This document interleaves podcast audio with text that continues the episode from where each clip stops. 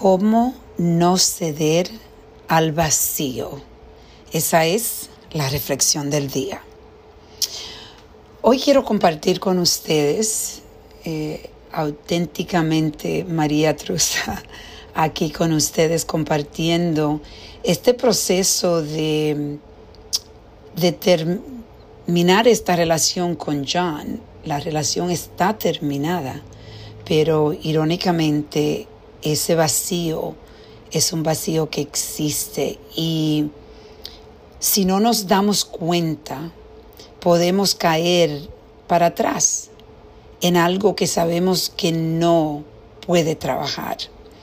Y me explico bien, esto tiene que ver con ese vacío que yo estoy sintiendo de no tener a John a mi lado en las mañanas cuando me levanto o los fines de semana cuando quizás estoy desocupada eh, o estoy viajando y hay ese, ese vacío que yo siento de un año estar con alguien que está bien conectado a mí.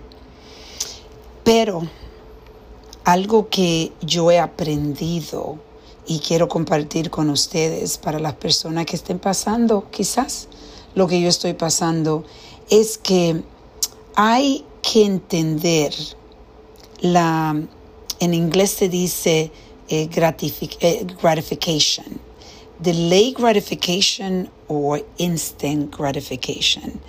Gratific eh, ¿Cómo se dice en español? Se diría gratificación de ahora o después.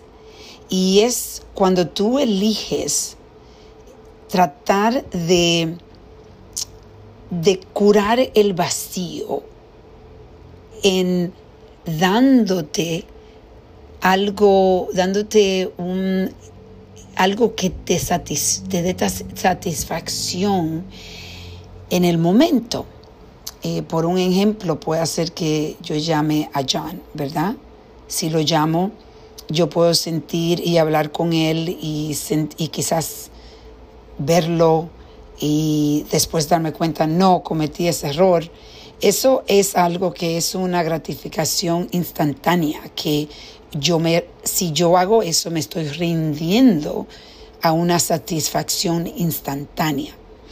Pero cuando uno llega a una madurez donde tú entiendes que no siempre las, gratificaciones instantáneas te, llegan, te llevan a lo que es mejor en tu vida, entonces tú decides tener gratificación de luego. Es como posponerla. Y eso es lo que yo estoy haciendo. Entendiendo el vacío, dándome el espacio y, siendo, eh, amándome yo misma tomándome el tiempo para yo amarme yo y también vivir de las memorias que fueron muchas memorias lindas que yo tuve, pero yo sé que en realidad al final esas memorias se hubiesen convertido en memorias que no eran buenas por la diferencia que yo y John tenemos. Pero es duro. Y esto lo quiero compartir con ustedes porque yo sé que muchas personas puedan estar pasando por esto. Y lo que pasa es que muchas personas se rinden, y yo lo hice por mucho tiempo en mi pasado, como yo hablo en el libro, donde yo entonces lo que quería es eh, satisfacción instantánea, gratificación instantánea.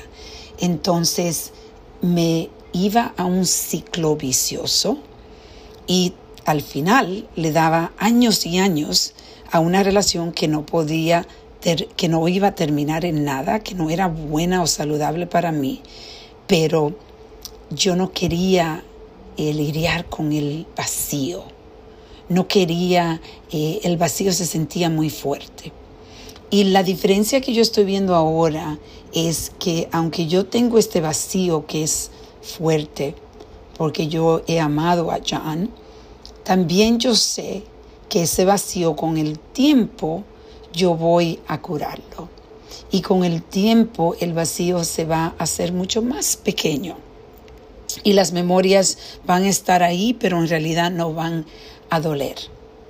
Y el espacio que me estoy dando me da la oportunidad de encontrar una persona que no tenga esas diferencias conmigo y darle tiempo al tiempo. Por eso es muy importante reconocer que hay un vacío y que ese vacío em, va a empezar a hacer truco, trucos con tu mente de recordar lo más lindo y empiezas a no recordar por qué en realidad te separaste de esa relación.